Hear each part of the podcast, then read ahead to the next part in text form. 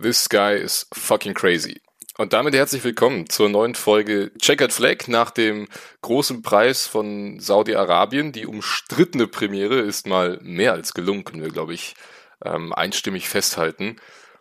Ich mache das wie immer nicht alleine, denn mir zugeschaltet sind auch heute wieder Paul und Yannick. Moin Jungs. Hallo. Moin. Ja, also wir hatten vor wenigen Wochen noch gezweifelt, ob das Rennen überhaupt stattfinden kann, weil die Strecke da gar nicht fertig war. Äh, sie ist rechtzeitig fertig geworden. Wir konnten ein Rennen fahren in Jeddah und ähm, das hatte es mal richtig in sich. Ähm, natürlich wird diese Folge sich in erster Linie ähm, um den Unfall beziehungsweise um das ganze Drama zwischen Max Verstappen und Lewis Hamilton drehen, aber wir wollen natürlich wie immer auch noch einen Blick auf das restliche Feld werfen. Das wird allerdings äh, heute ein bisschen kleiner ausfallen. Ähm, Jungs, vielleicht ihr erstmal. Wir haben gerade schon lange überlegt ähm, und lange diskutiert, wie wir welche Szenen wie beurteilen würden. Vielleicht mal in ganz wenigen Worten. Wie habt ihr das Rennen gestern überhaupt erlebt?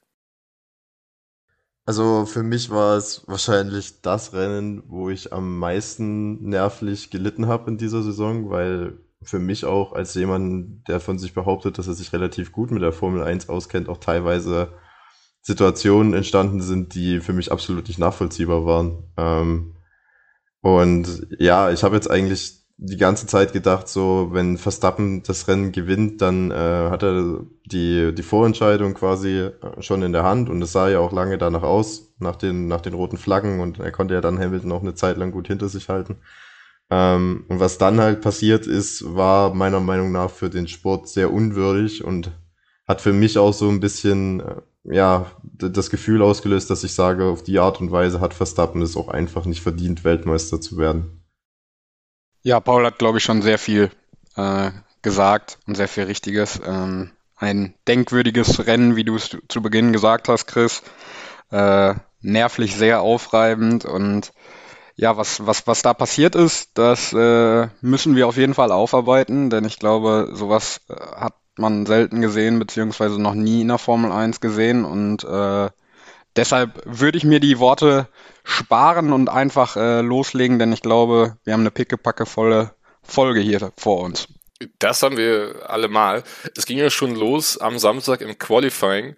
Äh, Doppelpole für Mercedes, Hamilton, Bottas, Verstappen auf drei, weil er eben in der letzten Kurve in Turn 27 ähm, ja sein Auto in die Mauer manövriert hat. Und da war mal eben die hintere Achse gebrochen, vorne glaube ich auch noch. Und ähm, er wäre auf jeden Fall auf Pole Position gestanden, ähm, hatte, glaube ich, im Mittelsektor über zwei Zehntel Vorsprung auf die Zeit von Lewis Hamilton. Ähm, ja, kriegt es dann nicht zu Ende gefahren. Und das hätte natürlich, wenn es die rote Flagge von Mick Schumacher nicht gegeben hätte, ähm, ja schon vorentscheidend sein können. Denn wenn wir uns mal so den Start angucken, den ersten Start wohlgemerkt, ähm, da sind ja doch alle relativ sauber weggekommen. Ähm, ja, hätte ich so nicht erwartet, dass da alle glimpflich durchkommen. Aber es hatte sich ja dann schon so ein bisschen abgezeichnet, dass ähm, ja, Hamilton vorne wegfahren kann. Bottas war so ein bisschen das Schutzschild äh, vor Verstappen. Und dann hat es sich eigentlich mehr oder weniger eingependelt. Aber ähm, ja, um dann jetzt einfach mal mit dem Rennen zu beginnen, äh, wie immer bei unserer Platzierung ganz hinten startend ähm, Mick Schumacher nach äh, ja, acht Runden, ich glaube in Runde neun war es, ähm, in der schnellen Passage, Übergang von Kurve, äh, von Sektor 2 zu Sektor 3, äh, das Auto weggeworfen, genauso wie Charles Leclerc im Training. Ähm, und nach wenigen Runden Safety Car, das die Mercedes-Piloten nutzen wollten, um an die Box zu kommen. Ähm, ja, Verstappen dann weitergefahren, dann gab es die rote Flagge. Dementsprechend konnte Verstappen dann auch die Reifen wechseln und hatte aber die Mercedes schon überholt und ab da ging das Drama dann eigentlich richtig los. Ähm, um zu Schumacher zurückzukommen, sah eigentlich sehr vielversprechend aus. Ne? Also er hatte sich den Latifi ja geschnappt beim Start. Ja, also es war ja nicht nur das Rennen, was bis dahin sehr vielversprechend aussah, er hatte ja auch ein extrem gutes Qualifying für Haas-Verhältnisse. Ähm, war da teilweise auf Pace mit den Aston Martin, hat sich dann so einen kleinen Fehler geleistet, also das DRS zu spät geöffnet, ähm, wo man bei Haas dann im Nachhinein gesagt hätte, wenn das nicht passiert wäre, dann hätte man zumindest den Stroll noch knacken können. Ähm, also eigentlich für Haas gesehen ein richtiger Qualifying-Erfolg schon. Und ja, dann das Rennen, guter Start, wie du bereits gesagt hattest, aber dann nach neun Runden das Auto wieder mal weggeworfen. Das ist jetzt, äh, Mick, muss man fairerweise sagen, auch schon öfters diese Saison passiert, ähm, dass er das Auto überfährt äh, und die Kontrolle verliert und letztendlich in der Wand liegt. Das war in Jitter nicht das erste Mal. Ähm, aber ja, ich glaube, das ist halt, wenn du versuchst, aus dem schlechten Fahrzeug mehr rauszuholen, als drin ist, dann passiert sowas häufiger mal. Günther Steiner wird sich nicht gefreut haben darüber, ähm, aber ja, es gehört halt zum Lernprozess dazu. Ja, absolut, es gehört zum Lernprozess. Ähm, ich fand es grundsätzlich gar nicht verkehrt, das Wochenende von Mick. Äh, hat seinen Teamkollegen in jeder Session dominiert und deklassiert teilweise. Ähm, gut, enger Stadtkurs. Wir hatten das in Monaco, da ist er ja auch schon gecrashed. Da muss er sich dran gewöhnen und äh, wollen wir mal hoffen, dass das Haas jetzt überhaupt noch ins Rennen, ins Rennen gehen kann in Abu Dhabi, denn mit den Ersatzteilen soll es ja wohl eng werden und auch mit dem Budget wär, sind sie nicht mehr da, da so aufgestellt wie zu Beginn der Saison. Ähm, aber ansonsten glaube ich, dass man bis auf das Rennen mit, mit diesem Wochenende bei Haas zufrieden sein kann. Gut, dass äh, beide dann ausscheiden, ist natürlich bitter. Äh, aber sonst, glaube ich, war das gar nicht so verkehrt, das Wochenende. Ja, aber ich meine, Gewöhnungszeit dürfte jetzt dann langsam auch aufgebraucht sein. Ne? Also spätestens nach dem Abu Dhabi-Rennen ähm, gelten Schumacher und Mazepin dann nicht mehr als Rookies. Ähm, dann muss man Dinge von ihnen verlangen können. Und ja, leider ist die traurige Statistik auch, dass Mick Schumacher schon ein bisschen öfter in der Wand gelandet ist als äh, Nikita Mazepin. Und ähm, da sehe ich tatsächlich den größeren Fortschritt beim Russen, wenn ich ehrlich bin. Ähm, klar, die Pace von Mick hat er definitiv nicht, aber ähm, ich würde sagen, dass eben von seiner ja, Awareness, würde man im Englischen sagen, ähm, hat sich auf jeden Fall stark verbessert. Ähm, ja, muss man einfach schauen, was äh, Haas nächstes Jahr für ein Auto bekommt und ähm, wie die beiden dann damit umgehen können. Nikita Mazepin hat es ja dann auch nicht äh, ins Ziel geschafft, nachdem es dann eben den Restart gab nach der roten Flagge. Ähm, ja, wurde er da in die Massenkarambolage verwickelt. Er konnte absolut nichts dafür. Genauso wie George Russell, dem er dann da hinten drauf gefahren ist. Äh, ausschlaggebend war nämlich ja das, das Dreigestirn Perez, Leclerc und Tsunoda war es, glaube ich. Ähm, ja, Perez als Dritter im Bunde wollte dann noch durch die Mitte durchschlüpfen, er hat dann aber links dem Leclerc keinen Platz gelassen. Äh, andererseits hat ihm der Alpha Tauri rechts neben ihm auch nicht viel Platz gelassen. Ähm, ja, alles in allem ein bisschen unglücklich, aber ich würde fast sagen, die Hauptschuld daran trug schon Perez. Oder wie habt ihr es gesehen? Ja, ich weiß nicht. Also ich fand, Perez hat eigentlich aus Kurve 2 den besseren Exit gehabt von den dreien. Ähm, war dann auch, ja, auch schon eine halbe Fahrzeuglänge vorne und dann ist halt wahrscheinlich einfach der Strecke geschuldet der Platz ausgegangen wurde, weswegen er dann ähm, ins Sandwich genommen wurde. Wenn halt von den dreien keiner nachgibt, dann entstehen halt solche Situationen, aber ich würde jetzt nicht per se sagen, dass Perez da der der Hauptaktionär an der Aktion war, sondern ich glaube, das war einfach ein Rennunfall, weil alle drei ähm, die Position behaupten wollten und die Strecke halt einfach ausgegangen ist. Ja, ich glaube, das äh, fasst es sehr gut zusammen. Ähm, ich sehe da auch jetzt keinen Alleinschuldigen. Ähm, dass das schwierig wurde dann, als, als es in der Situation war, da ohne Unfall rauszugehen. Äh, ich glaube, das hat man gesehen. Und äh, ja, wie, wie Chris schon gesagt hat, Marzipin dann Pech gehabt, George Russell äh, aufzufahren. Und äh, wir können froh sein, dass es den Halo gibt, denn äh, wie das aussah, wie der, äh, wie das Auto von dem Russell dann bei Marzipin da auf dem Boliden stand, das war schon, naja, äh, gut, dass es das gibt und hat äh, wieder mal bewiesen, dass es zu Recht äh, den Sicherheitsstandard der Formel 1 äh, gibt. Ja, Absolut. Ähm, das, das äh, glaube ich, zu der Situation mit Perez. Ja. Gut, also ich meine, ich, ich verstehe deinen Punkt, Paul. Ähm, ich gucke mir dann halt immer die Onboards an und denke in erster Linie, wie hätte man den Crash vermeiden können? Klar gibt es einfach Rennunfälle, die halt passieren. Und man denkt sich auch, gut, wenn ich jetzt in der Situation wäre, ich würde ja auch nicht freiwillig vom Gas gehen, ähm, weil ich denke, komm, lass die anderen mal vor, bloß kein Unfall. Es wäre natürlich die sinnvollere Aktion gewesen von Perez, da vielleicht nicht noch extra das Köpfchen reinzustecken. Aber ähm, ja, mein Gott, wer könnte es den Fahrern verübeln, ähm, dass sie das Beste aus ihrem Rennen rausholen wollen. Ähm, ja, dann ging es ja in Runde 18 letztendlich dann wieder weiter mit einem äh, normalen Rennen, sage ich mal. Denn äh, ja, in diesem Unfall gab es dann die nächste rote Flagge, ähm, den nächsten Restart, der dann wieder sehr spannend aussah zwischen Verstappen, Hamilton und Ocon. Ähm, Im Großen und Ganzen blieben aber da die meisten unfallfrei. Ähm, nächste ja, größere Kollision hatten dann eben Vettel und Tsunoda.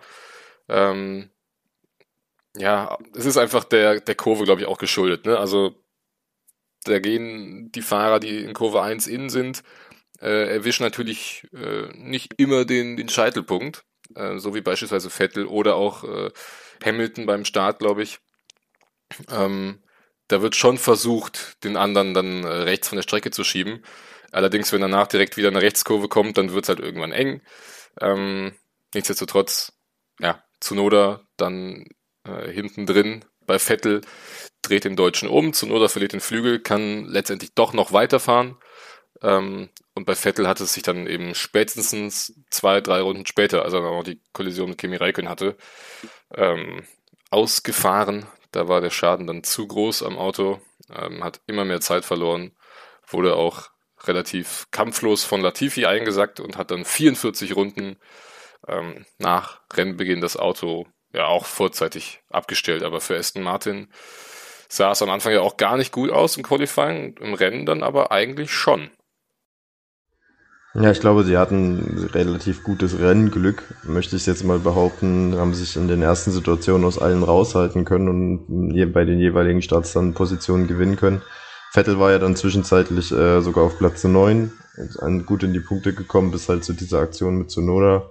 Aber ich glaube, aus eigener Kraft in einem normalen Rennverlauf wäre für Vettel als auch für Stroll die, die Punkte unerreichbar gewesen. Ähm, letztendlich haben sie dann beide ein bisschen Pech gehabt im Rennen, beide auch nicht in die Punkte gekommen.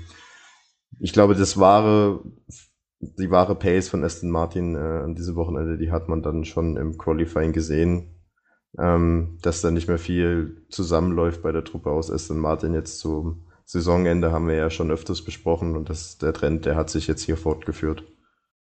Ja, schade eigentlich, ne? Also ich äh, hätte dem Vettel dann noch tatsächlich gegen Ende der Saison nochmal wirklich ein schönes oder gutes Ergebnis in den soliden Punkten gewünscht äh, und muss da zu dem Unfall dann auch ganz klar äh, Yuki Tsunoda in die Schuld ja, nehmen, denn das war schon irgendwo Harakiri und ja, also ich finde zu Recht, dass er die 5 Sekunden Strafe bekommen hat.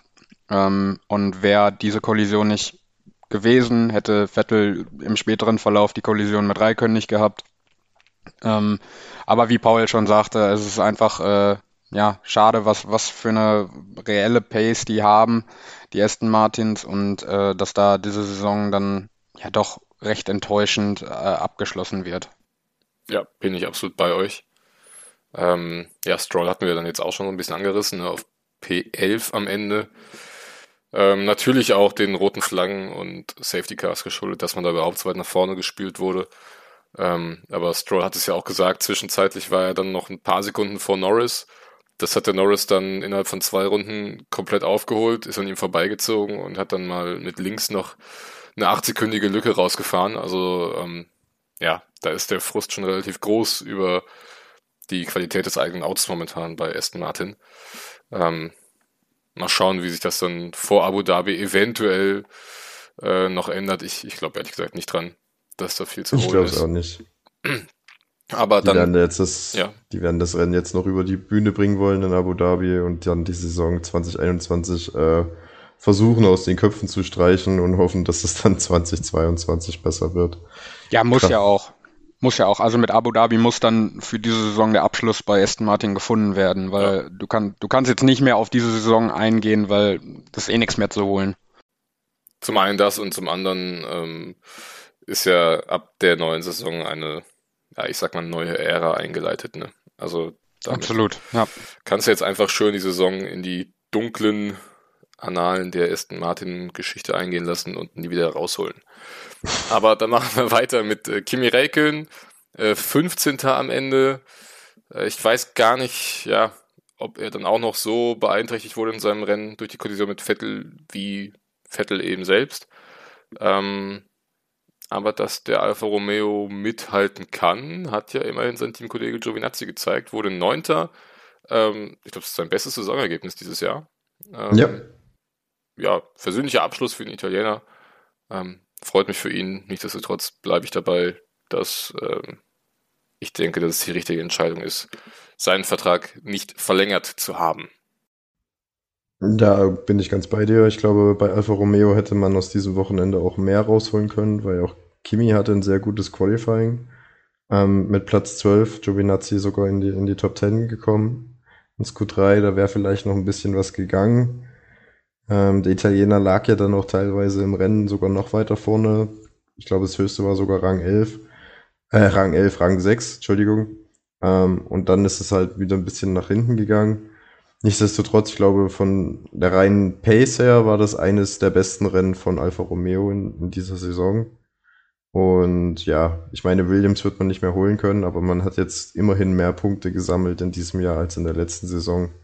Auch wenn es nicht wesentlich viel mehr sind, aber man kann sich immerhin so einen kleinen Fortschritt einreden.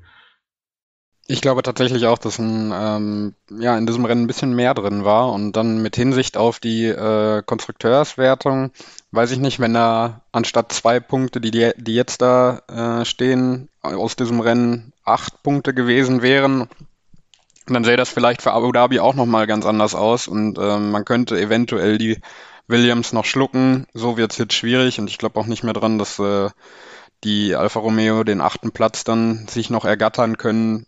Ähm, und zu dem Giovinazzi-Thema äh, sehe ich auch so äh, starkes Rennen. Für mich auch äh, ein Kandidat für den Driver of the Day tatsächlich.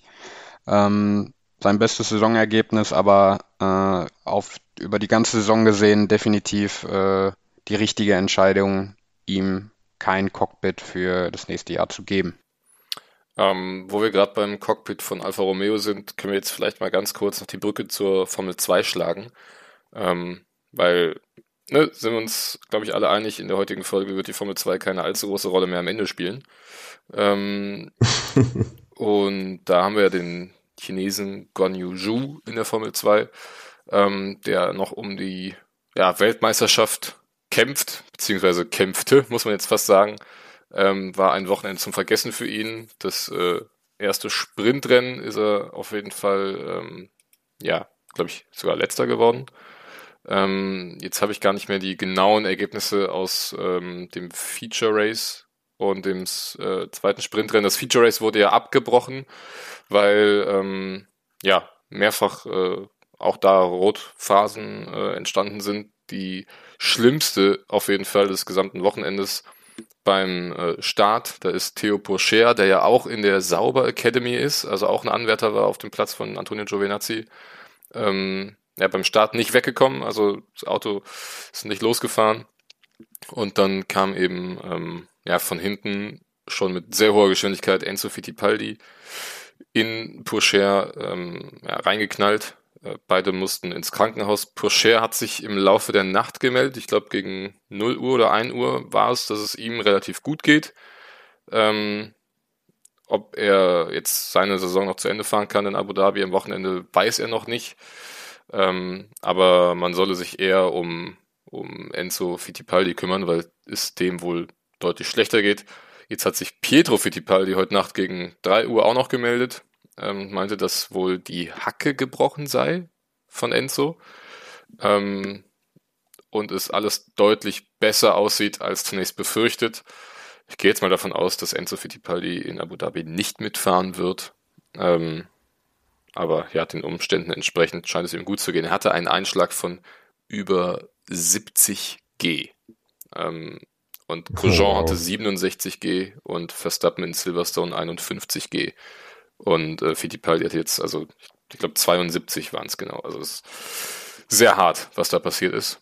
Ähm, Also ich ja, glaube, und dann nur eine gebrochene Hacke, das ist ja fast wie unverletzt rauskommen. Also Ich glaube, da kann man auch froh sein, dass bei diesem Impact äh, ja man immer sicher sein kann, dass die Monocoques echt halten und dass die Fahrer da ihre Absicherung haben und ich, diese haben mit Sicherheit auch ihre Schwachstellen, aber es ist äh, ich meine, ein gutes Gefühl noch, für den Zuschauer zu wissen, ja. äh, die halten schon einiges aus. Ja, es sind aber auch immer noch dieselben äh, Chassis, soweit ich weiß, ähm, wie beim Unfall von Antoine Hubert und Juan Manuel Correa.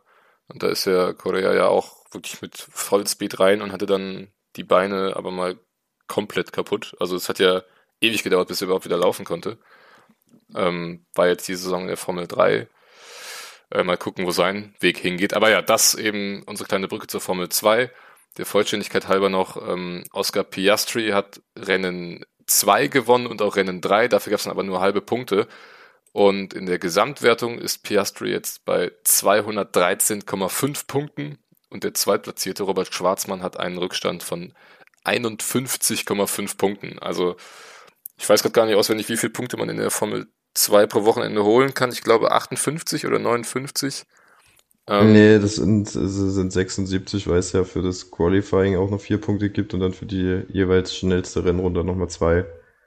Ähm, Stimmt. Ja, also aber es ist ja auch, ist auch ja, wurscht eigentlich. Aber ich glaube, Piastri, ne, theoretisch bräuchte dann im, nur noch zehn Punkte in Abu Dhabi holen ähm, und dann könnte Schwarzmann auch alles gewinnen und würde trotzdem nicht mehr rankommen. Also äh, ja, Oscar Piastri wird aller Wahrscheinlichkeit nach Formel 2 Champion.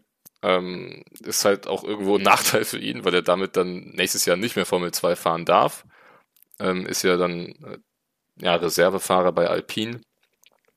Ähm, ja, und dann würde ich sagen, können wir das Kapitel erstmal wieder schließen, dann vielleicht nächste Woche nochmal aufmachen ähm, und kommen zurück zur Formel 1. Und ja, über Tsunoda auf 14 hatten wir schon ein bisschen gesprochen, deswegen äh, klappern wir dann direkt mal seinen Teamkollegen ab, Pierre Gasly, ja, konstant wie eh und je. Ähm, solider sechster Platz wieder für, für den Franzosen. Ja, aber auch sehr happy im Anschluss nach dem Rennen, nachdem es ja jetzt in den Rennen davor nicht so gut gelaufen ist. Ähm, mal wieder gute Punkte geholt. Platz 6 äh, vor beiden Ferrari gelandet, also da auch nochmal ein Teilerfolg.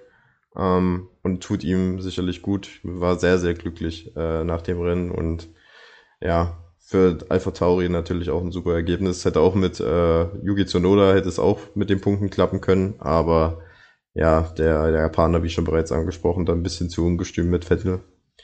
Aber ja, generell im Vergleich auch jetzt mit Katar vor, vor zwei Wochen eine deutliche Leistungssteigerung bei Alpha Tauri insgesamt wieder gute Punkte geholt. Alpine wird man definitiv nicht mehr holen können, aber äh, Platz 6 ist, denke ich, äh, ein Ergebnis, womit man bei Alpha Tauri sehr zufrieden sein wird in der KWM.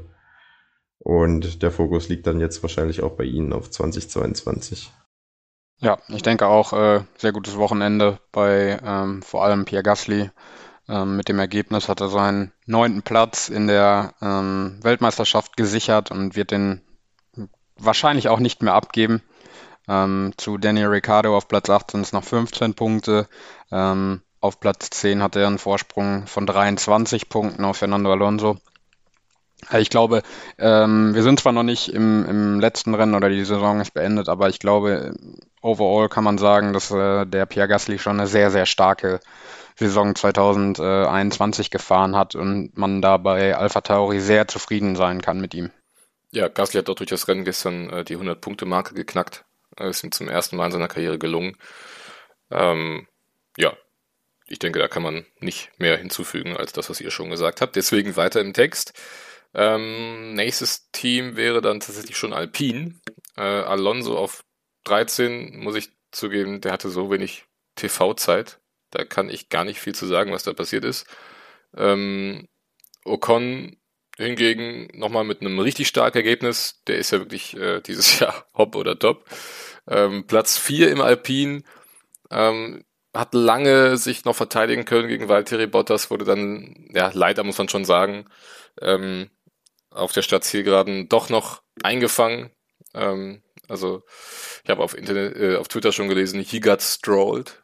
Ähm, ja. Stroll, damals in, in, Baku auch auf der Zielgeraden auch von, von Bottas verdrängt wurde. Ähm, ja, aber freut mich eigentlich schon irgendwo für Ocon, dass er jetzt äh, wirklich nach phasenweise sehr schwachen Auftritten mal wieder so ein Brett rausgehauen hat. Ja, vor allem, wenn man sich mal anschaut, wo der Alonso rumgefahren ist, das gesamte Rennen über, ähm, der ja wirklich gar keine Pace hatte, dann auch noch einen Dreher drin gehabt hat und wirklich im Vergleich jetzt zu Katar, wo er wirklich ein herausragendes Rennen gefahren ist, mal wieder eine richtig schlechte Leistung gezeigt hat. Und äh, für Esteban Ocon ist das halt wahrscheinlich auch nochmal so ein kleiner Seelenstreicher, dass er halt weiß, okay, wenn es gut läuft an guten Tagen, dann bin ich besser als äh, ein zweimaliger Weltmeister. Ähm, dann, ja, es wird ihn sicherlich gut tun. Bisschen schade finde ich es für Alpine. Wenn Ocon das aufs Podium geschafft hätte, wäre es der dritte Podestplatz in dieser Saison gewesen. So viele hatte man auch 2020 geholt. Ähm, ja, jetzt sind es dieses Jahr wahrscheinlich zwei. Ich glaube nicht, dass es in Abu Dhabi nochmal ähm, ja, die Chance geben wird auf dem Podium, aber dafür, dass man dieses Auto so gut wie nicht weiterentwickelt hat, dann mit zwei Podestplätzen und mit einem fast einem dritten Podestplatz am Ende wahrscheinlich doch eine recht solide Saison belangt für äh, Alpine-Renault.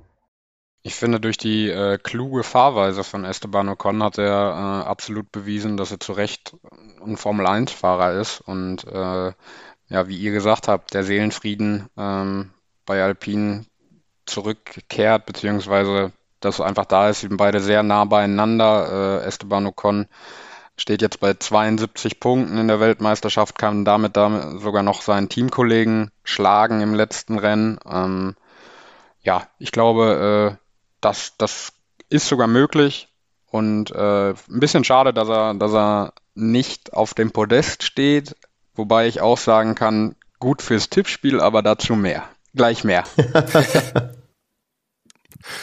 ähm, ja, dann äh, würde ich auch hier einfach nichts mehr hinzufügen ähm, und weitergehen zu Nicola Latifi, Zwölfter geworden. Ähm, ja, und damit dann weiter zum Erklären. ähm, nee, also ich weiß nicht, habt ihr noch irgendwas zu sagen zu Latifi? Ich meine, Platz 12, stark, aber natürlich auch davon profitiert, dass der Vettel, Raikkonen und Tsunoda sich in die Haare gekommen sind. Also Nicolas Latifi hat wieder absolut keine TV-Sekunde bekommen, wie ja, schon so oft absolut. in diesem Jahr. Deswegen ist ein echt gutes Rennen wahrscheinlich gefahren mit Platz 12, aber ich habe nichts über ihn zu sagen. und der ja, wurde auch nicht überrundet, ne? Also ähm, nee, hat volle, volle Rundenzahl gefahren, ja. ne? ja auch, ja, irgendwie, weiß ich nicht, ein, ein Wahnsinn finde ich, dass der ist auf Platz 12 und hatte irgendwie so gefühlt, wie Paul sagte, keine, keine Sekunde an TV-Zeit. Noch nicht mal irgendwie ein Boxenstopp oder so, wo man ihn mal gesehen hätte, aber ja gut. Das kann natürlich auch daran liegen, dass er, glaube ich, gar keinen hatte, ne? Ich, ich weiß jetzt nicht, ähm, wie er gefahren ist, mit welcher Strategie, aber wenn er sich nach der roten Flagge da ähm, ja, er hatte sich Stimmt. nach Runde, beziehungsweise in Runde 13, das war dann die rote Flagge, hat er die Reifen gewechselt. Ähm, wo ist er, der Latifi? Nee, in Runde 10. Also er ist nach dem Safety Car reingekommen. Zum ersten Mal und hat dann eben bei der Rotphase nochmal die Reifen gewechselt.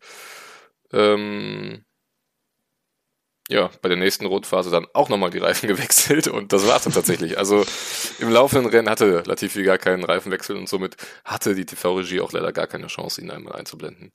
Ja, ich glaube, die TV-Regie, die haben den Nicolas Latifi auch gar nicht auf dem Schirm. Also ich muss aber auch ehrlich, ehrlich, sagen, dass ich dieses Wochenende wieder sehr enttäuscht war von der äh, Regie, auch im Qualifying, Ende Q1. Ähm, da waren mehrere Autos, unter anderem Schumacher und Vettel, ähm, wo man nicht wusste, ob sie es jetzt überhaupt noch rechtzeitig über den Strich geschafft haben, um ihre letzte Runde zu fahren. Und es sind irgendwie zehn Autos auf der schnellen Runde in Q1, letzter äh, Run. Und die Regie zeigt Bottas, wie er eben mit stotterndem Motor in die Boxengasse zurückrollt. Also sorry, aber das interessiert mich doch in der Sekunde mal überhaupt gar nicht.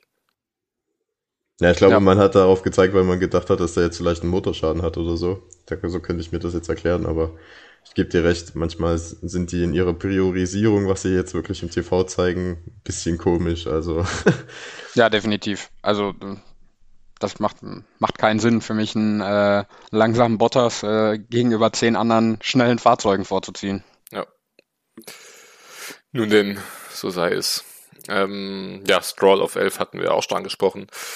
Und dann kommen wir zu den Punkten in die Top 10. Landon Norris auf 10 und Ricardo mit einem richtig starken Rennen auf 5. Und damit nochmal dick Punkte für McLaren.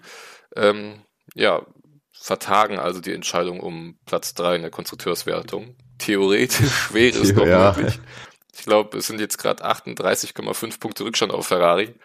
Ähm, ja, man sollte also ein Doppelpodium äh, in Abu Dhabi erfahren während Ferrari yes. dann äh, keine Punkte holen darf, äh, um noch Dritter zu werden. Ähm, ja, also Vorentscheidung natürlich schon getroffen, aber nichtsdestotrotz nochmal ein ordentliches Ergebnis für McLaren, elf Punkte hier zu holen. Ja, also wahrscheinlich auch immer froh, mal wieder die beiden Ferraris geschlagen zu haben, nachdem das ja in den letzten Rennen wirklich äh, nur Watschen gegeben hat äh, für die McLaren-Truppe. Danny Ricciardo hat sich auch sehr lang sehr gut gegen Bottas verteidigen können. Ich habe schon äh, so Flashbacks zu Mexiko gehabt und wahrscheinlich Bottas auch. Der wird sich auch gedacht haben, wie, wie kann es eigentlich sein, dass ich ständig hinter diesem Ricciardo feststecke. Ähm, letztendlich hat er sich dann doch durchgesetzt, äh, aber nichtsdestotrotz Platz 5 wahrscheinlich tut äh, Andy Seidel besonders gut. Er hatte ja schon ein bisschen damit gelitten, dass man in den letzten vier Rennen jetzt vor Jeddah nur vier Punkte geholt hat. Ähm, genauso viele wie übrigens Kimi Räikkönen im selben Zeitraum geholt hat. Also das zeigt schon, wie, wie furchtbar die letzten Rennen für McLaren lief und ähm, jetzt mal wieder mit einem doppelten Punkteergebnis nach Hause zu kommen vor dem Saisonfinale ist äh, wahrscheinlich auch so eine Art Erlösung. Ja, denke ich auch. Äh, auch gut zusammengefasst. Äh, Landon Norris hat sich hinterher sogar noch äh, ein bisschen entschuldigt bei seinen Fans über Instagram, dass er ein bisschen zu viel wollte und dadurch dann äh, am Ende ja nur ein Punkt heraussprang. Ähm, bei Danny Ricciardo fand ich bockstark, bockstark und er hat gezeigt, dass es, dass er es nicht verlernt hat, äh, dass er es immer noch in sich trägt, dass Rennfahrer gehen und äh, ja, macht Spaß, ihn da vorne zu sehen und nicht äh, auf Platz 14, 15 oder 16 oder sonst wo, wo er da äh, ja, mehr als die Hälfte der Saison rumgegurkt hat. Ähm, dann noch zur Fahrer-WM, da ist äh, Lando Norris mittlerweile auf Platz 6 zurückgefallen, wurde von äh, Charles Leclerc jetzt überholt und äh, das wird ein ja, enger Kampf in Abu Dhabi, dann äh, Charles Leclerc auf Platz 5 mit 158 Punkten, Lando Norris auf Platz 6 mit 154 und Carlos Sainz auf Platz 7 mit 149,5. Also da ist äh, die Endplatzierung auch noch nicht klar und äh, da wird es mit Sicherheit auch nochmal einen kleinen Fight geben äh, um den fünften Platz in Abu Dhabi. Es sind auf jeden Fall noch einige Plätze zu vergeben, ne? Also Platz 1, Platz 5 und ähm, ja, dann auch noch der teaminterne Kampf bei Alpine. Also gibt schon noch einiges zu beobachten dann in Abu Dhabi am Wochenende. Ähm, ja, Giovinazzi hatten wir ja schon und dann können wir eigentlich direkt von McLaren zu Ferrari springen. Äh, Leclerc auf 7, Sainz auf 8 und auch von Sainz ein starkes Rennen. Ähm, musste ja auf 15 losfahren, nachdem er da in Q2 beide Male an exakt derselben Stelle ähm, ja, das Auto verloren hat. Ähm, hatte dann zum Glück noch überhaupt am Leben gehalten, dieses Auto. Ähm, beim ersten Kontrollverlust, nenne ich es mal, ähm, mit dem Heckflügel noch die Beine touchiert. Beim zweiten Mal konnte es äh, ja komplett abwenden, dass das Auto sich dreht. Ähm, waren auf jeden Fall kurze Schrecksekunden, weil wenn du an der Stelle, da hast du halt auch über 250 drauf, da dann mal mit, äh, mit Volldampf in die Mauer könnte auch ein paar Nackenschmerzen geben. Ja, auf jeden Fall. Ähm, Sainz starkes Rennen gefahren, wie du schon gesagt hast. Für Leclerc hingegen lief es nicht so toll an dem Wochenende äh, insgesamt. Also im freien Training mal wieder das Auto weggeworfen, muss man ja auch schon sagen, das Leclerc jetzt auch schon häufiger passiert diese Saison, beziehungsweise passiert ihm das allgemein häufiger, nicht nur in dieser Saison. Ähm, dann Qualifying aber einen starken vierten Platz geholt, Perez geschlagen. Ich glaube, so Platz 4 hat Leclerc dieses Jahr schon sehr oft geschafft im Qualifying. Ähm, und dann hatte er, glaube ich, einfach nicht das Rennglück, das andere hatten. Ähm, weswegen er dann hinter Ricciardo gefallen ist und auf Platz 7. Aber ja, also für Ferrari geht's ja jetzt eigentlich um nicht mehr viel. Der dritte Platz ist so gut wie sicher. Ich glaube, jetzt ist halt wirklich auch noch mal zwischen den beiden die Frage, wer denn jetzt der ähm, als bester Ferrari-Fahrer abschließt. Das ist natürlich dann auch für das Standing im Team und für das eigene Gefühl wichtig. Ähm, Und da denke ich einfach, dass Leclerc auch schaut, dass er dann am Abu Dhabi nicht hinter Carlos Sainz landet. Ich meine, das sind jetzt neun Punkte Abstand. Das ist jetzt natürlich auch, äh, also Carlos Sainz muss halt mindestens Zehnter, äh, muss halt wenigstens Fünfter werden, um zehn Punkte zu holen, während äh, dessen äh, Leclerc halt keine Punkte holen darf. Also da stehen die Zeichen auch schon eher auf den Monegassen. Nichtsdestotrotz muss man auch fairerweise sagen, Carlos Sainz hat diese Saison drei Podien geholt und Leclerc nur eins. Also das wird auch nagen an, am sehr ehrgeizigen Monegassen, da bin ich mir sicher. Ja, definitiv, glaube ich auch. Ähm, aber ich glaube, das Ziel in diesem Rennen, äh, Punkte zu holen, wurde erreicht. Die äh, eine vielleicht ja, Vorentscheidung in der K-Weltmeisterschaft zu schaffen, wurde auch erreicht. Am Ende stehen dann ja ein siebter und achter Platz. Ich glaube, man kann zufrieden sein mit dem Wochenende. Ja, denke ich auch. Ähm, so haben sich auch beide Fahrer äh, gezeigt äh, nach dem Rennen. Also 7 und 8 ist, glaube ich, okay ähm, im Rahmen des Erwarteten. Und dann hätten wir es äh, bis zur Spitze geschafft. Äh, Hamilton 1, Verstappen 2, Bottas 3. Äh, Bottas hatten wir ja jetzt auch schon so ein bisschen thematisiert. Ne? Also hing erst lange hinter Ricardo fest, dann hinter Ocon. Ähm, Hat es dann aber doch noch aufs Podium geschafft wenn die erste Safety Car Schrägstrich Rotphase nicht gewesen wäre, hätte er auch noch weiterhin super als Schutzschild gegen ähm, Verstappen dienen können. Ähm, er ist ja schon arg vom Gaspedal gegangen ähm, beim Safety Car, um eben ähm, ja dann nicht in der Boxengasse warten zu müssen und auch Verstappen einfach ein bisschen aufzuhalten. Ähm, war schon hart an der Grenze des Erlaubten. Äh, Verstappen war dann trotzdem Erster äh, nachdem er weitergefahren ist. Und danach hatte Bottas äh, vorne eigentlich gar nichts mehr zu melden, äh, konnte die Pace von den beiden äh, Außerirdischen gar nicht mitgehen. Ähm, ja, und alles weitere Interessante hat sich dann zwischen den beiden abgespielt. Äh, spätestens dann in Runde, na, was war's? Runde 37, wo Hamilton dann den Angriff gestartet hat auf Verstappen, auf Startziel. Wie habt ihr es gesehen? Ja, was heißt Angriff? Also er sollte ihn ja eigentlich vorbeilassen, nachdem es ja dann schon äh, ja in, in Kurve, Kurve 1 ähm, eigentlich Hamilton schon vorbei war. Und ja, ja, das, das meinte ich jetzt auch erstmal, die Szene. Ach so, ja gut, ja, ja. ich war gedanklich jetzt schon bei, bei der anderen Geschichte. Nee, nee, ich, ich meinte den Angriff dann äh, Kurve 1. Entschuldigung. Ähm, nee, also ja, was gibt's da zu sehen? Also für mich ist Hamilton vorbei. Ähm, und Verstappen hält halt äh, einfach nur dagegen und in die Kurve rein, ohne wirklich Chance, es zu schaffen. Und ähm, ja, äh, Hamilton macht dann natürlich auf, weil er halt weiß, wenn beide ausscheiden, ist es äh, besser für Verstappen. Äh, nichtsdestotrotz, äh, fair war das nicht. Er hat ja dann auch die zu, zu Recht die 5-Sekunden-Strafe für bekommen. Uh, und generell fand ich halt Verstappen, ähm, aber da kommen wir jetzt noch dazu, an diesem Wochenende etwas ja, zu aggressiv, überaggressiv. Das ging schon im Qualifying los. Ähm, wahrscheinlich hat das dieses verhunzte äh, Qualifying, was er, wo er eigentlich hätte auf der Pole hätte stehen können, wahrscheinlich ihn auch noch extra aggressiv hat werden lassen für das Rennen, also noch hitzköpfiger, noch ehrgeiziger. Äh, und dann, ja, also der, der Mercedes-Motor, der hat dann wieder seine Leistung gezeigt. Also auf den Geraden hat ja Verstappen absolut nichts dagegen halten können. Äh, und dann war das halt wahrscheinlich einfach nur der, der Mut des Verzweifelten äh, in die erste Kurve, um halt, äh, wenn schon nicht die Führung zu verteidigen, vielleicht dann wenigstens Hamilton in Probleme mitzuzwingen. Ähm, aber ja, also für mich war es ein ziemlich unsportliches Manöver.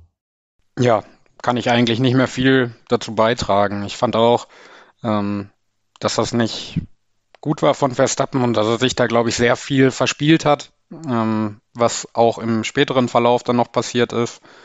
Und ja, Paul hat den Motor hervorgehoben von, von Mercedes und ich glaube, da liegt im Moment der große Vorteil und äh, das weiß auch Max Verstappen und ich glaube, da ist so ein bisschen Panik, dass jetzt nach diesem ja doch guten Vorsprung, den er hatte, sich da ja was abspielt, was ihm nicht gefallen kann, nämlich dass er die WM dann außer Hand gibt.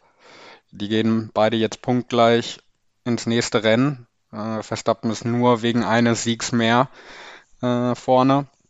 Und die Karten äh, werden neu gemischt in Abu Dhabi. Auch da wird Max Verstappen wieder seine Chance suchen und äh, auch bekommen. Aber das Momentum auch nach diesem Rennen bei Mercedes. Ja, aber das war schon krass. Ne? Also es sah ja zwischenzeitlich wirklich so aus, als wäre Verstappen jetzt gerade in einer anderen Welt. Der ist ja komplett im Tunnel ähm, und in einem Tunnel der merkwürdigen Entscheidungen. Ähm, denn auch als er Hamilton ja dann zum ersten Mal vorbeigelassen hat, ist er ja dann direkt danach wieder vorbeigezogen. Ähm, in der letzten Kurve. Ähm, ja, und dann eben die Nummer danach. Da muss ich ganz ehrlich sagen, verstehe ich die 10 Sekunden für Verstappen nicht, ähm, weil Hamilton da in meinen Augen einfach eine ja, ähnlich hohe Schuld trifft. Ähm, denn die Telemetrie hat schon gezeigt, Verstappen hat zu keinem Zeitpunkt abrupt abgebremst. Ähm, es war ein ja eigentlich durchgehend kontrollierter ähm, Bremsverlauf.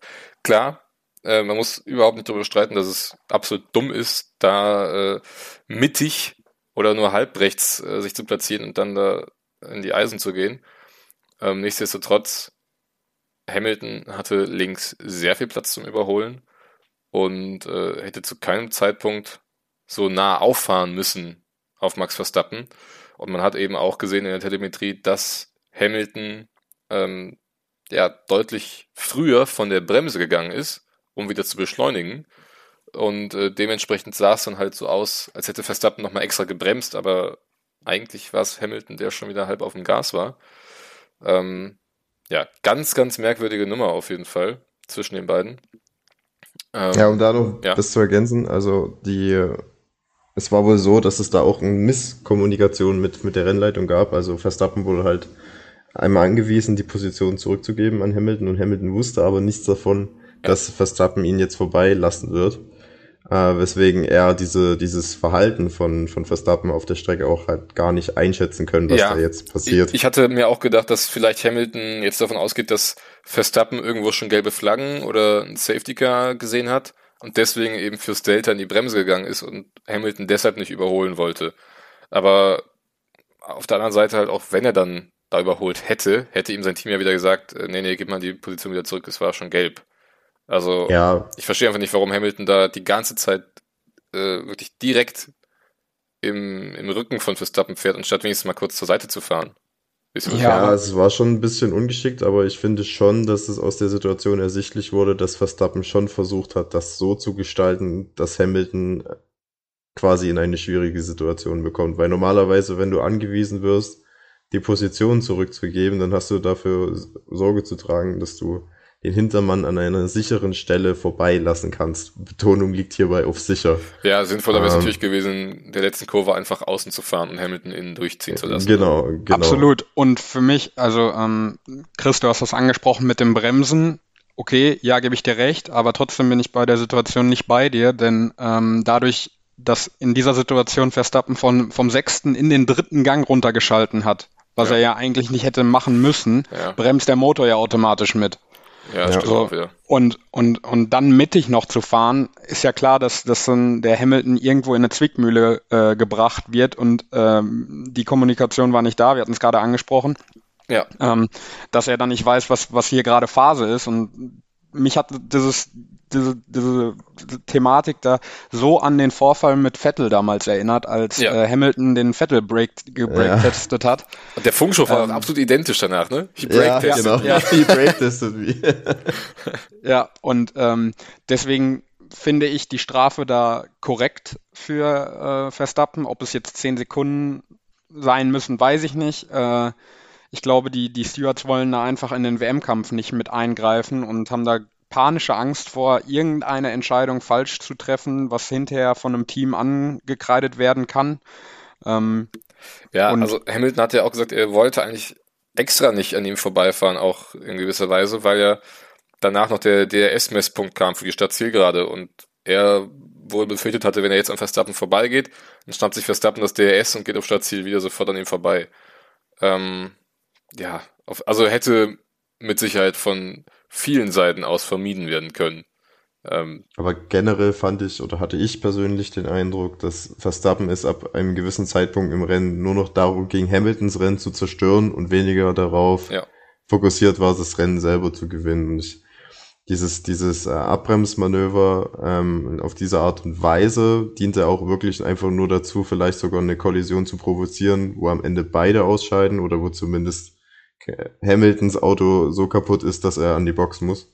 Ähm, das hatte halt nichts mit fairem Rennsport zu tun. Und ja. gerade auch, wenn man sich äh, veranschaulicht, dass das halt, dass das ist die Königsklasse des Motorsports. Also da gucken bei jedem Rennen Millionen Menschen zu, die äh, auch viele junge Menschen, die im Motorsport sind oder die jetzt in den Straßenverkehr kommen.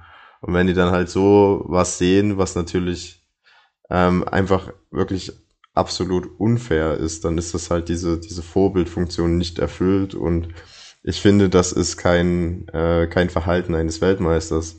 Und ich habe schon äh, die Befürchtung gehabt, das ist jetzt nicht eingetroffen, ähm, dass der Verstappen vielleicht sogar disqualifiziert wird, weil wenn man sich mal erinnert, dass äh, Schumacher 1997 äh, den, ich meine, es ist lange her, ich weiß, aber der hat damals auch mit einem, mit einem absichtigen Manöver versucht, seinen, seinen Titelrivalen Villeneuve äh, aus dem Rennen zu nehmen. Und er hat ja auch vorher 94 schon gegen Damon Hill gemacht, ne?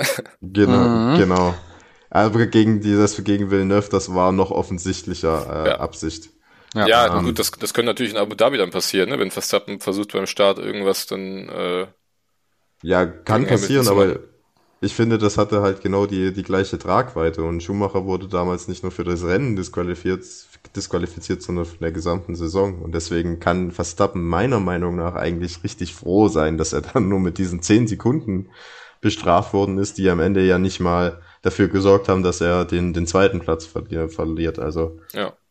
Ganz kurzes ja, Rechenspielchen. Äh, wenn Verstappen disqualifiziert werden sollte, verliert dann auch Red Bull all seine Punkte in der Konstrukteurswertung?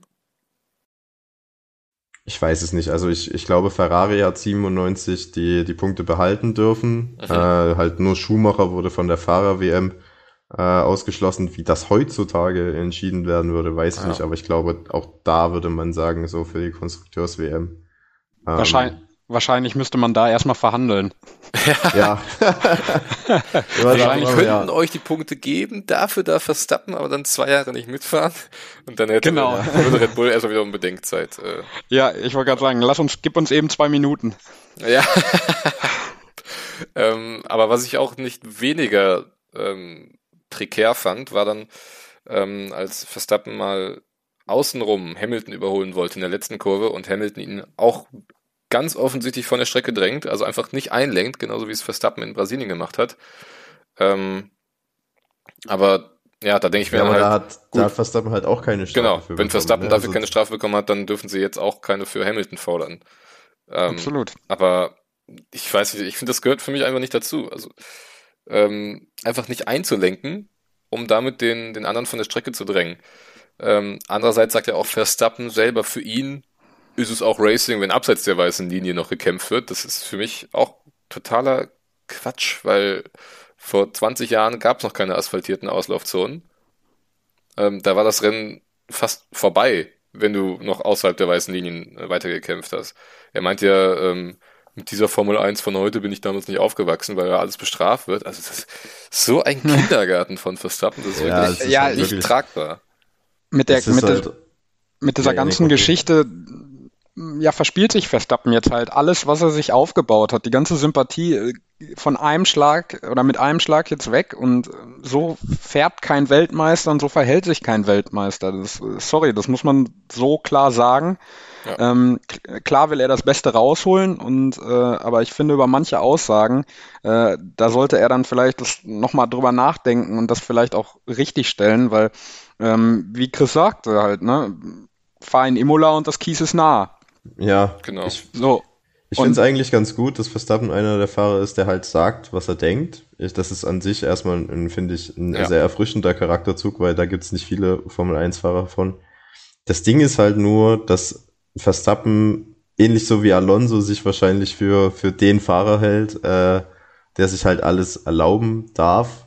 Ähm, und das geht halt nicht. Also ich finde halt auch, dass die, die FIA sich keinen Gefallen damit getan hat, Verstappen in Brasilien nicht zu bestrafen, weil einerseits geben sie ihm damit der quasi die Erlaubnis, weiter so zu fahren. Ähm, und zweitens ist das, was du schon angesprochen hast, Chris, ist es jetzt halt ein Präzedenzfall und jetzt verhält sich halt jeder Fahrer so. Genau. Dass wenn er auf der Innenbahn ist, äh, einfach nicht einlenkt, um den anderen nach außen zu schicken und wenn es dafür halt keine Strafe gibt, dann bewegen die sich halt in diesem Regelrahmen. Aber ich meine, so, so fährt Verstappen halt auch schon ewig. Na gut, Hamilton ja. hat es auch schon damals gegen Rosberg gemacht. Ne? Die haben sich ähnliche Duelle geliefert. Ich denke da an Österreich zurück, ich glaube 2016. Ähm, wobei, da war es, glaube ich, Rosberg, der nicht eingelenkt hat an der Haarnadel. 2019 ja dann nochmal Verstappen gegen Leclerc in Österreich. Ähm, oder auch einfach diese Saison. Äh, erinnert euch an Imola oder äh, Catalunya zurück. Wenn Verstappen, äh, wenn Hamilton da nicht aufmacht, dann räumt der Verstappen einfach der beide ab. Und ja, aber klar ist das noch da, hartes Racing, aber das ist noch, ähm, das ist, das ja. ist noch, ich sag mal, das ist noch okay, weil das immer noch irgendwie nachvollziehbar ist und weil du damit halt nicht irgendwie komplett das Racing zerstörst. Ich finde, mit dieser Entscheidung, dass du, wenn du innen drin einfach nicht einlenkst, sondern dich so weit nach außen tragen lässt, dass du selber die Kurve nicht bekommst und dafür den anderen sogar noch mit noch weiter schickst, ja. dass das nicht bestraft wird, ist halt ja, absoluter das ist, das ist es, glaube ich. Und ähm, ich glaube, was auch ein Problem, das sich so durch die Saison zieht, ist, dass die Stewards einfach nicht bei einer klaren Linie bleiben. Ja. Also wenn ihr euch an Österreich zurückerinnert, da kriegt der Lando Norris eine Strafe, äh, ja. obwohl, obwohl der Perez noch auf der Strecke ist. Ja. ja. So, und äh, dann, dann in Brasilien wird nichts bestraft, ne? obwohl, obwohl ein, äh, ein Fahrzeug schon gar nicht mehr auf der Strecke ist.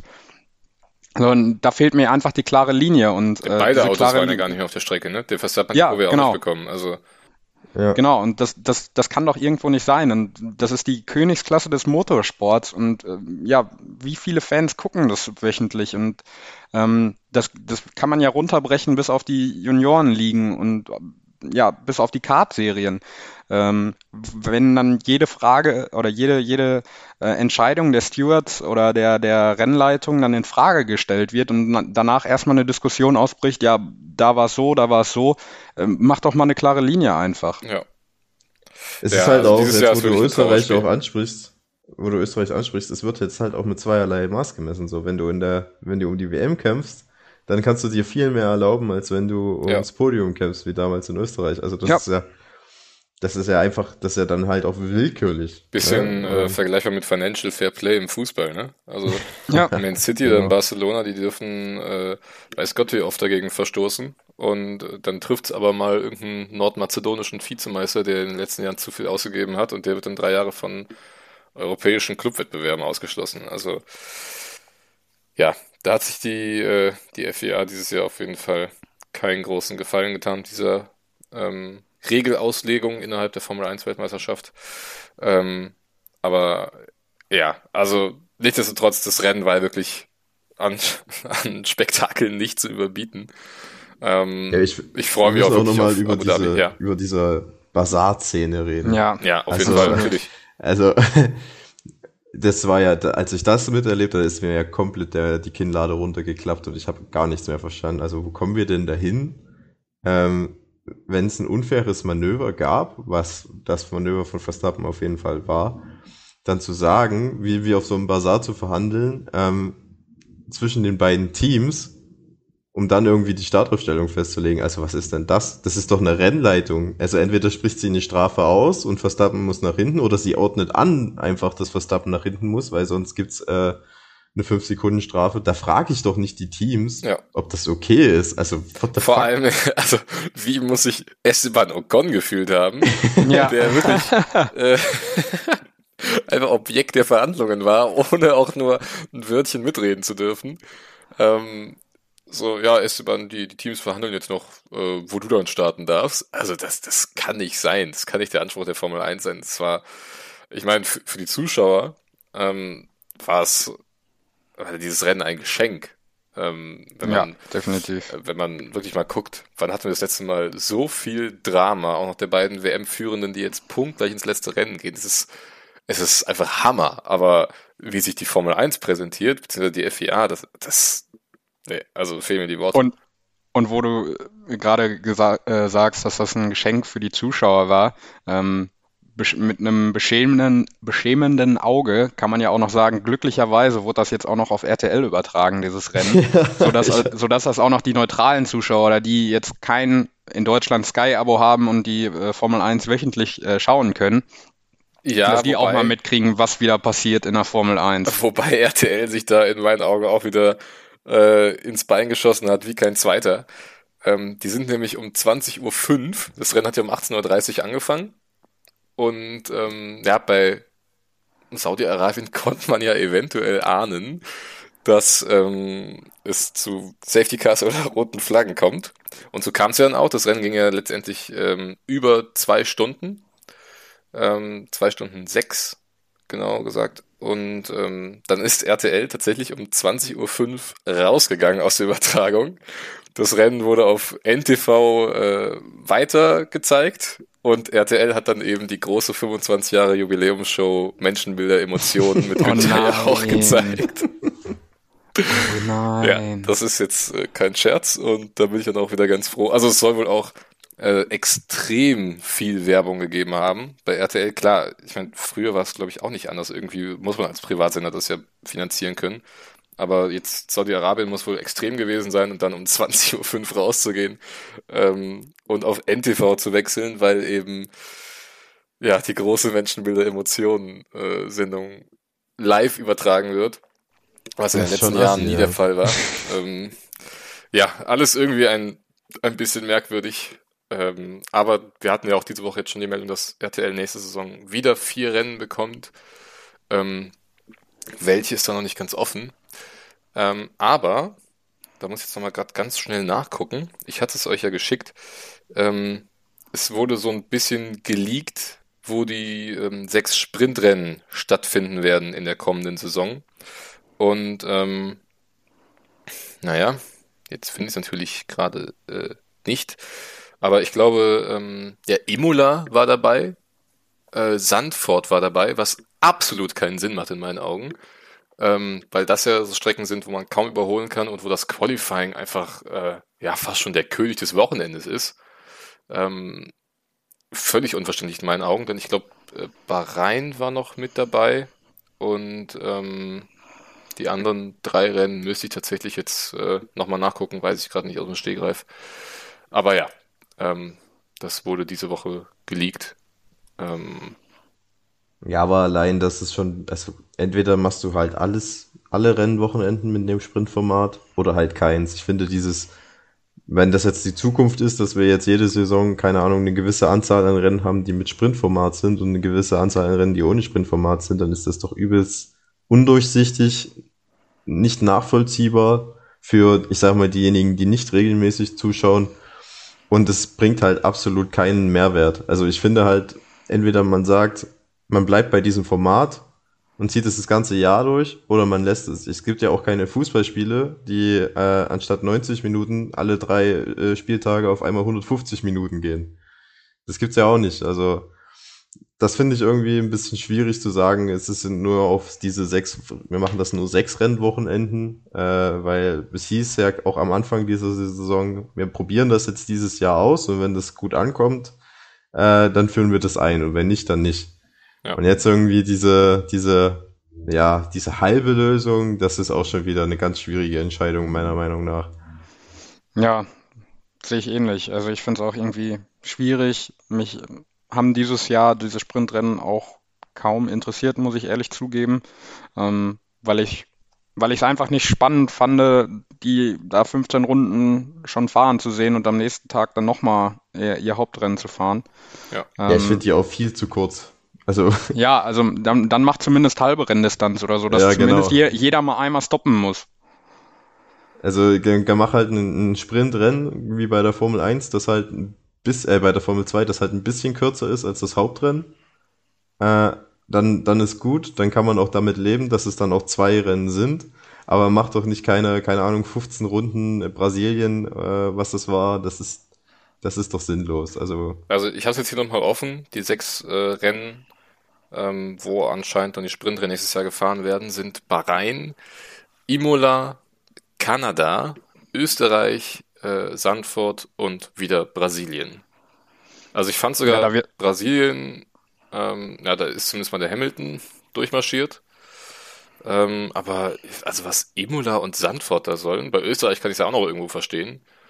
Ähm, oder Montreal, weil das wenigstens Strecken sind, wo man auch wirklich viel Überholmanöver sehen könnte. Aber ja, es ist einfach irgendwo auch verzerrend. Also wer entscheidet denn, äh, wo das stattfindet? Und ähm, es gibt ja immer Strecken, wo ein Team profitiert und ein anderes eher weniger.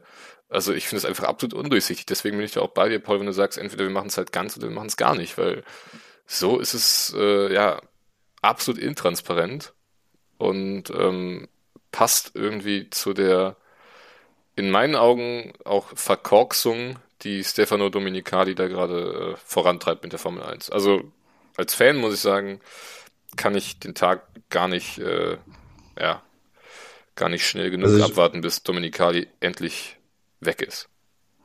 Ja. Ich glaube, es hängt ja jetzt nicht nur an Dominicali, klar, der sitzt jetzt an der Spitze. Ja, auch an Liberty Media natürlich. Ne, der trifft die Entscheidung jetzt nicht alleine. Ich fand auch, es gab jetzt in der jungen Vergangenheit Entscheidungen, die sich sehr gut äh, angefühlt haben. Beispielsweise die Verkürzung der Trainings von 90 auf 60 Minuten. Das macht das Ganze, ja. die Trainingssession ein bisschen knackiger, ja.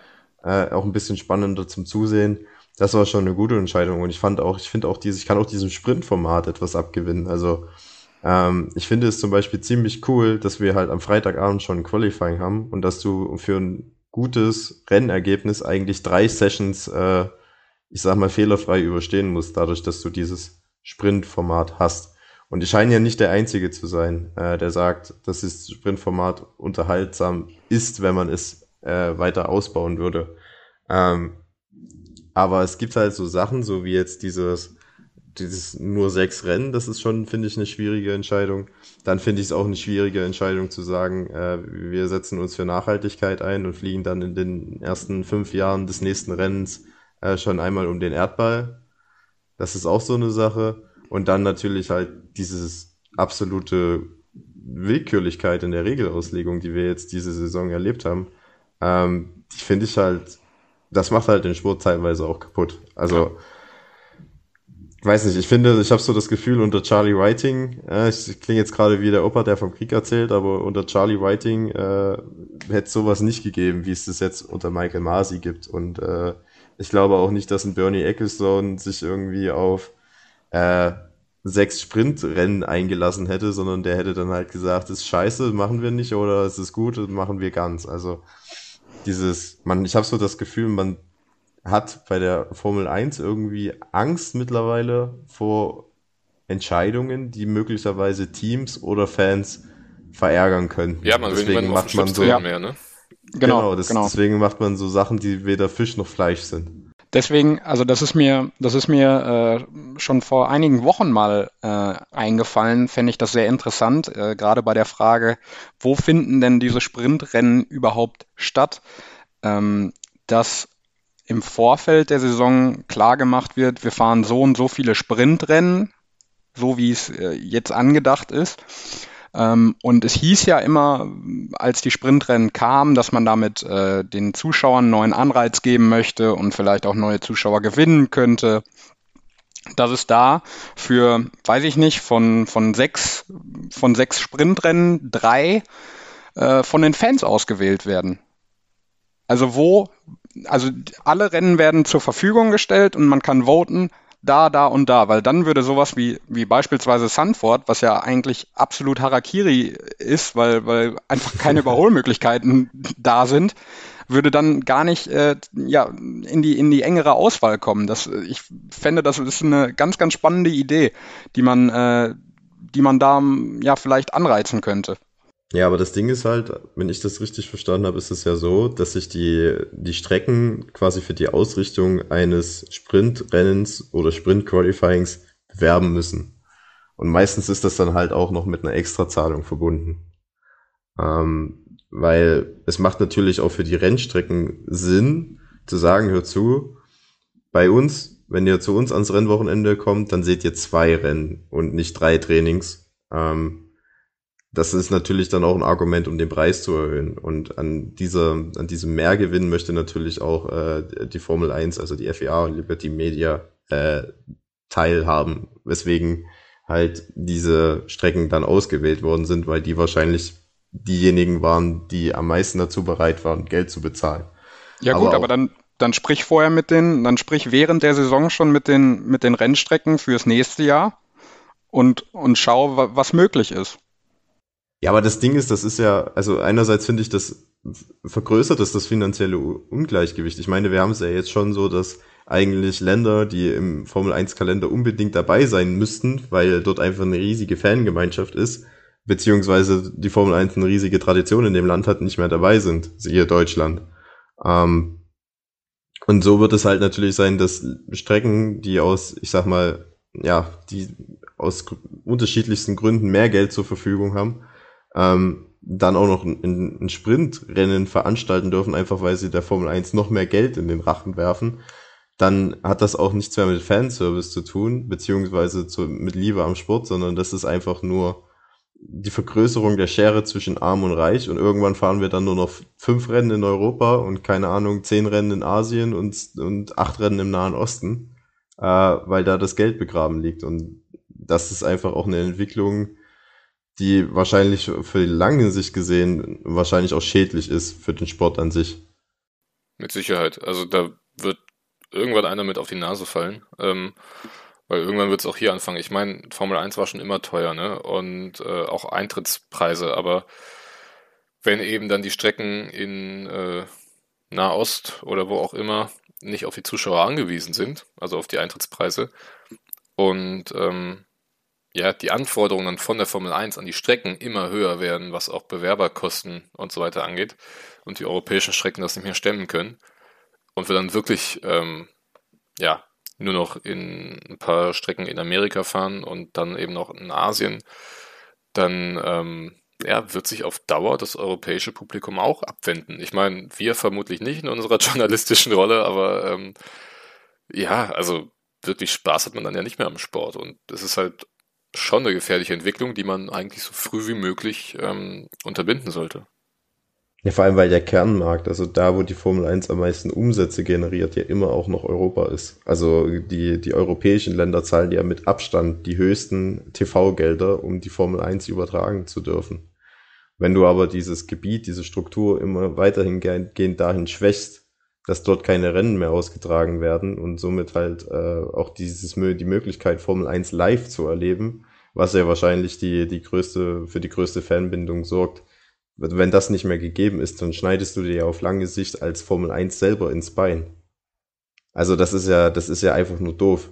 Du, du vergrößerst vielleicht deinen Gewinn äh, für zwei, drei Jahre, aber wenn du jetzt über einen Horizont von 10, 20, 30 Jahren denken würdest, dann würdest du feststellen, dass das die falsche Entscheidung ist. Mhm. Ja, es ist, es ist schwierig und ich glaube, es bleibt ganz, ganz spannend, wie sich der Sport dahingehend entwickelt und äh, wie das ganze leidige Thema mit den Sprintrennen und generell mit der Formel 1 weitergeht. Ja. Ähm, ich denke aber, wir sind so langsam am Ende angekommen von äh, dieser Folge, zumindest von dem Rennwochenende. Eines, das definitiv in die Geschichte eingehen wird. Und ähm, Janik, du hast uns vorhin ein bisschen geteased, dass äh, das Tippspiel wohl jetzt auch nochmal ganz, ganz eng wird. Sag uns, wie ist es ausgegangen? Ja, bevor ich äh, darauf eingehe, möchte ich noch eine ja, kleine News äh, euch mitgeben. Wer mhm. uns auf Social Media verfolgt, ähm, der wird das unter der Woche gelesen haben. Und zwar ist äh, Sir Frank Williams verstorben im Alter von 79 Jahren. Ja, ähm, ja wahrscheinlich eine der Person, die die Formel 1 ja, mit begleitet hat und sehr gut etabliert hat, ein sehr verdienter Mann. Äh, insgesamt stehen bei ihm dann neun äh, Konstrukteursweltmeisterschaften, sieben Fahrerweltmeisterschaften, also ein sehr, eine sehr schillernde Persönlichkeit in der Formel 1. Und ich glaube, ähm, ja, ihm hat die Formel 1 auch sehr viel zu verdanken. Also das wollte ich äh, nicht, nicht uner, ähm, ja nicht unerhört lassen. Ja, gut, dass es erwähnt hast. Ich hätte es jetzt tatsächlich äh, gerade vergessen. Es ist ja. irgendwie so ein bisschen in diesem Rennwochenende untergegangen, aber. Total, ja. Also Frank Williams ist ja wirklich wahrscheinlich der Mann, der so als einziger oder als Ein-Mann-Armee so fast ein Formel-1-Team hochgezogen hat. Vor allem über die Dauer ganz, auch, ne? Ja, über die Dauer ist ja. es auch eine, eine, ganz spannende Geschichte. Äh, bevor er das Williams-Team gegründet hat, hat er ja schon mal ein anderes Formel-1-Team das hat dann aber aus diversen Gründen äh, nicht geklappt und dann hat äh, Frank Williams halt wirklich fast alles riskiert finanziell, sowie auch äh, was sonst noch Familie, Zeit. Das hat er wirklich alles dann in quasi diesen zweiten Versuch gesteckt, noch ein Formel 1 Team hochzuziehen. Und äh, was er damit erreicht hat, das hat Janik gerade gesagt. Und er hat auch viele, äh, bei Williams sind auch viele Fahrer groß geworden, die dann später Weltmeister geworden sind, wenn sie nicht bei Williams Weltmeister geworden sind. Und ich habe auch so ein bisschen das Gefühl, Williams war ja lange Zeit das letzte Privatteam in der Formel 1, bis es dann letztes Jahr dann ähm, ja quasi dem Geist der Zeit erlegen ist äh, und man das Team verkaufen musste, weil es finanziell nicht mehr da äh, realisieren ließ, das im Familienbetrieb zu führen. Und ich finde es schon äh, erstaunlich, dass nicht mal ein Jahr später nach diesem Williams-Verkauf dann äh, Frank Williams stirbt. Das wirkt so für mich so auf wie dass er seinen Lebenssinn irgendwie verloren hat und dass es äh, für ihn jetzt halt Zeit ist äh, zu gehen, jetzt da Williams nicht mehr Williams ist im, im alten Sinne. Und ja, also er ist wirklich, wie gesagt, einer der bedeutendsten Formel 1 Macher gewesen äh, in den letzten 50 Jahren und ähm, ich glaube, man hätte einen, einen größeren Nachruf verdient gehabt, jetzt nicht nur, nicht nur bei uns, sondern generell in, der, in den Formel 1 Medien, weil ja, definitiv. das ist schon, ja. schon eine erstaunliche Geschichte. Und ich weiß nicht, ob das noch so ist, aber es gab auf Netflix lange Zeit auch einen, eine Reportage über die, die Williams-Geschichte. Ähm, die kann ich nur wärmstens ans Herz legen. Da, da erfährt man mehr über die Person von Frank Williams und äh, das ist eine sehr spannende Geschichte auf jeden Fall. Ja, ja, definitiv. Ich fand schon schön, dass äh, zumindest die Teams und viele ja, viele Fahrer ja auch auf ihrem Helm dann äh, den Frank Williams Badge zumindest hatten. Ähm, aber wie du sagst, es, sagtest, Paul, es hätte auf jeden Fall äh, in einem größeren Rahmen einen Nachruf, Nachruf geben können oder auch ein äh, größeres Gedenken innerhalb dieser Woche. Ja, bin ich, ja, bin ich ganz bei euch es ist halt, also wenn du halt über Frank Williams keinen Nachruf machst, weißt du, dann machst du halt über niemanden einen Nachruf, weil gibt halt wenige Menschen, die die Formel 1 so geprägt haben wie er. Ja, vor allem Absolut. denkt an die 90er Jahre zurück, was Williams da für eine Macht war. Ja, also äh, ich glaube, Menzel ist auch Weltmeister geworden ähm, im Williams, dann ja. Senna, der den tragischen Unfall hatte im Williams. Ähm, wirklich so viele Geschichten, die dieser Mann, dieses Team geschrieben hat. Ähm, ich fand es ja ganz schön, dass jetzt Ralf Schumacher nochmal in einem 1979er Williams dann ähm, über die Strecke in Jeddah gefahren ist. Ähm, Gab es ja. gestern in den Vorberichten zu sehen. Ähm, also da wird einem einfach nochmal bewusst, wie lange ähm, Frank Williams in diesem Sport drin war, dass er schon 1979 einfach schon sein eigenes Team auch hatte. Das ist unfassbar. Und dann, äh, ja, auch, ich erinnere mich halt sehr, sehr gern zurück, ähm, also an meine ersten Formel 1 Jahre, sage ich mal, ähm, als dann BMW Williams mit einem Ralf Schumacher und einem Juan Pablo Montoya da äh, ja auch eben um Siege mitgefahren ist. Das war schon war schon ziemlich cool. Ähm, deswegen umso trauriger eben so die Entwicklung in den letzten Jahren bei Williams, aber es scheint ja wieder bergauf zu gehen und ähm, ja, wer weiß, wo das Team dann ähm, im nächsten Jahr vielleicht schon wieder steht. Ja, Genau. Und ich glaube, das ist ein gutes Schlusswort zu dem Thema. Und äh, ja, Chris, du hast es eben schon gesagt. Ich habe euch ein bisschen angeteased. Ich habe äh, euch, ich habe die Jungs damit angeteased, dass äh, an diesem Wochenende keiner eine Nullrunde hingelegt hat, denn äh, jeder hat gepunktet. Fangen wir Hatten bei wir dem an, der dieses Jahr. Äh, boah, ja, gute Frage. Ich glaube schon. Äh, ja, aber nicht so oft, glaube ich. Ja, also so, so viel gepunktet denke ich nicht. Ähm, aber starten wir bei dem, der am wenigsten Punkte geholt hat. Und das ist unser Spitzenreiter Paul. mit Verstappen, Hamilton und einem dritten Platz von Bottas. Also da nochmal Glück gehabt, dass der Bottas den Ocon da noch äh, geholt ich hab, hat. Ich zwischenzeitlich habe ich schon gedacht, so Verstappen für die ganze Zeit oder Großteil des Rennen an und ich habe mir schon ausgerechnet, boah, wenn Verstappen vor Hamilton gewinnt, dann habe ich dieses scheiß Tippspiel schon, schon, schon gewonnen. Und, und, dann kommt alles anders. Ich hätte so weinen können. Ja. Auf äh, ja, Platz zwei an diesem Wochenende dann Chris. Der hat nämlich mit Hamilton, Verstappen und Landon Norris zwei Punkte geholt. Oh, ich bin auch sehr weit weg. Ja, und ich habe äh, tatsächlich den meinen ersten Drei-Punkte-Run hingelegt mhm. mit Hamilton, Verstappen, Bottas, was eine ganz interessante Gesamtwertung macht.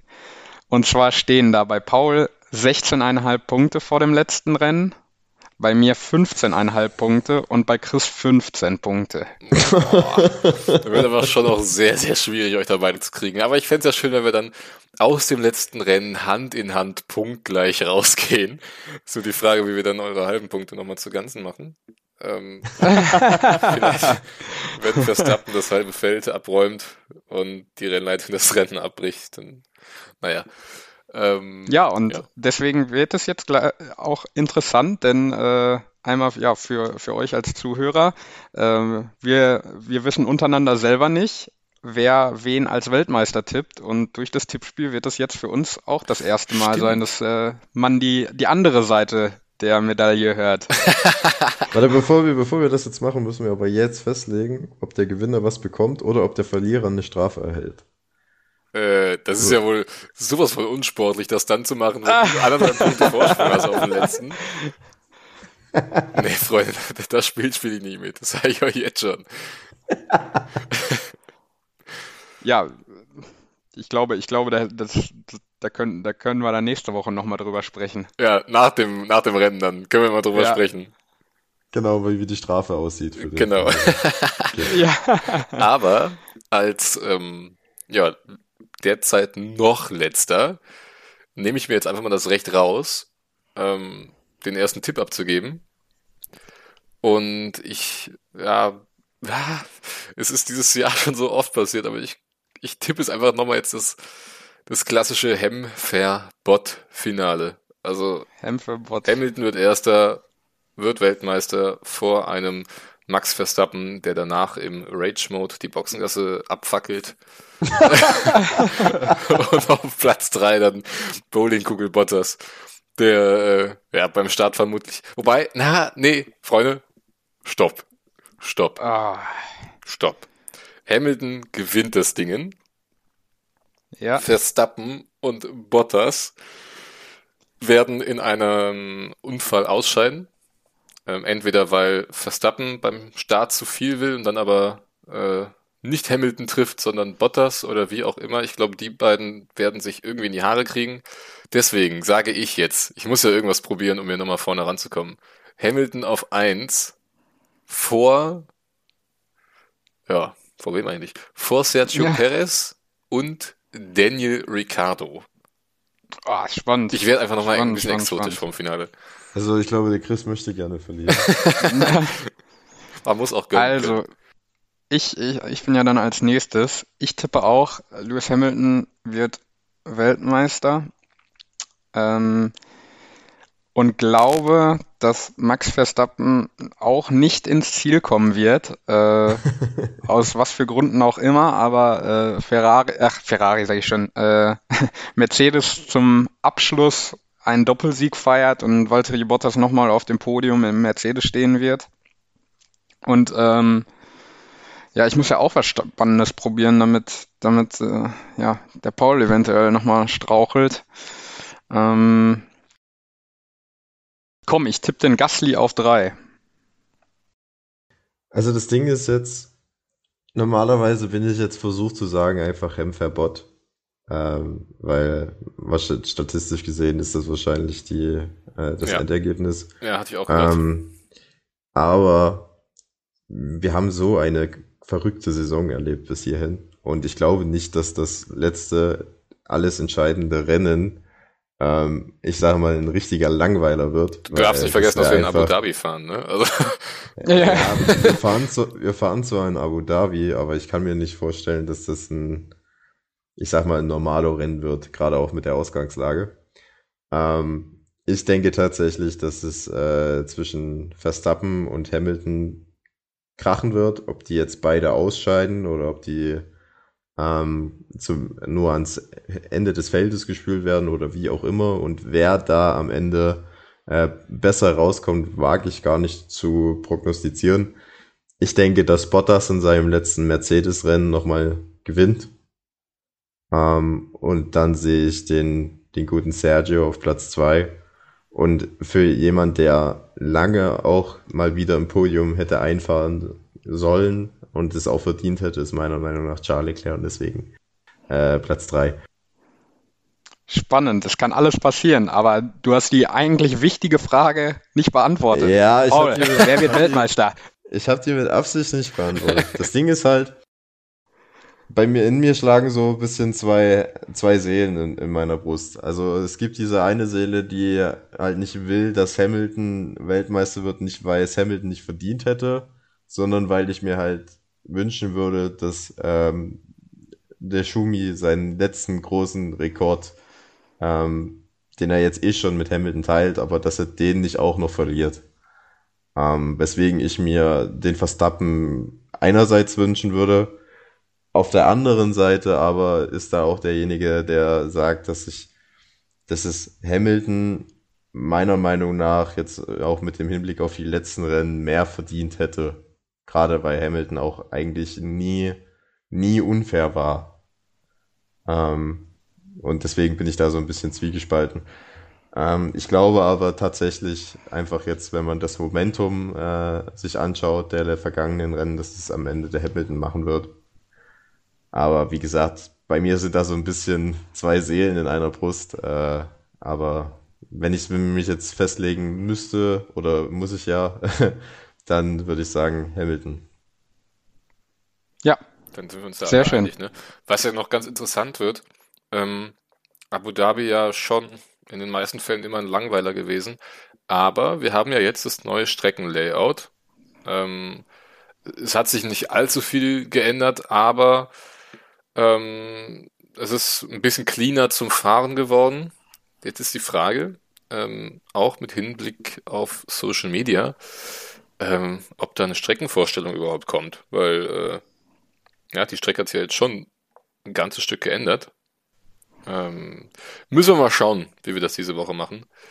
Äh, nichtsdestotrotz, ähm, ja, werden so vielleicht nochmal ein bisschen die Gegebenheiten vor dem Rennen in Abu Dhabi ähm, durchgewürfelt. Ähm, ich könnte jetzt nicht behaupten, dass die Strecke jetzt durch die Umbauten so viel besser für Red Bull geworden ist.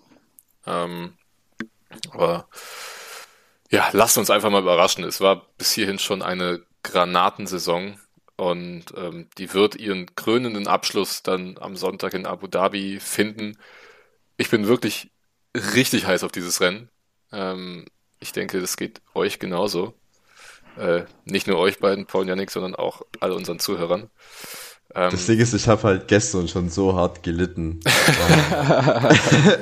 Aber es ist doch schön, dass wir nochmal ein WM-Finale haben, das sich wirklich erst am letzten Rennen entscheidet. Ich glaube, das letzte Mal war es ja wirklich 2016 zwischen Hamilton und Rosberg. Ähm, Ja, und das Ding ist, ich weiß gar nicht, ob, ob es und wann es schon mal die Situation gab, dass die beiden Titelrivalen im Letz also in das letzte Rennen punktgleich gehen. Ja. ja, gute Frage. Und Also- bei und bei, ähm, für, bei, bei Rosberg und Hamilton war das ja auch noch teamintern. Also wir haben ja jetzt auch noch zwei Teams, Ja, die gegeneinander stimmt. fahren. Ja, hatte ich letztens noch äh, irgendwo gesehen, wo dann Hamilton eben, er hatte ja damals auch noch extra Tempo rausgenommen, ähm, weil Rosberg hatte ja der zweite Platz gereicht oder auch sogar der dritte.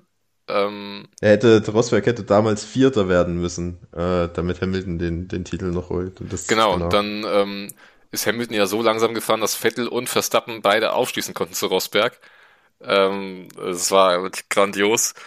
Ähm, ähnlich stark war ja auch Anfang der 90er, wo dann, glaube ich, Senna und Prost direkt in der ersten Kurve in Japan Jo. kollidiert sind. Ja, das, Und, äh, und Murray Walker, Gott hab ihn selig, äh, brüllt ins Mikro, this is fantastic. Ja, Ach, das, also der Sport schreibt schon sehr, sehr geile Geschichten und äh, das wird er hoffentlich und wahrscheinlich auch am Sonntag wieder tun. Ähm, das soll's von mir gewesen sein. Jungs, habt ihr noch letzte Worte? Also ich möchte einfach nur fürs Zuhören bedanken, wenn ihr euch jetzt wieder anderthalb Stunden Checkered Flag angehört habt, seid ihr die Besten. Und ich hoffe auf ein spannendes Saisonfinale und äh, für uns alle und euch eine gute Zeit bis dahin. ja genau. Bleibt gesund, äh, freut euch auf nächste Woche, ähm, verfolgt uns auf Social Media und ja, wir werden sehen. Nächste Woche haben wir einen Weltmeister. Bis dahin. Macht's gut. Ciao, ciao, bis nächste Woche. Ciao. Ciao.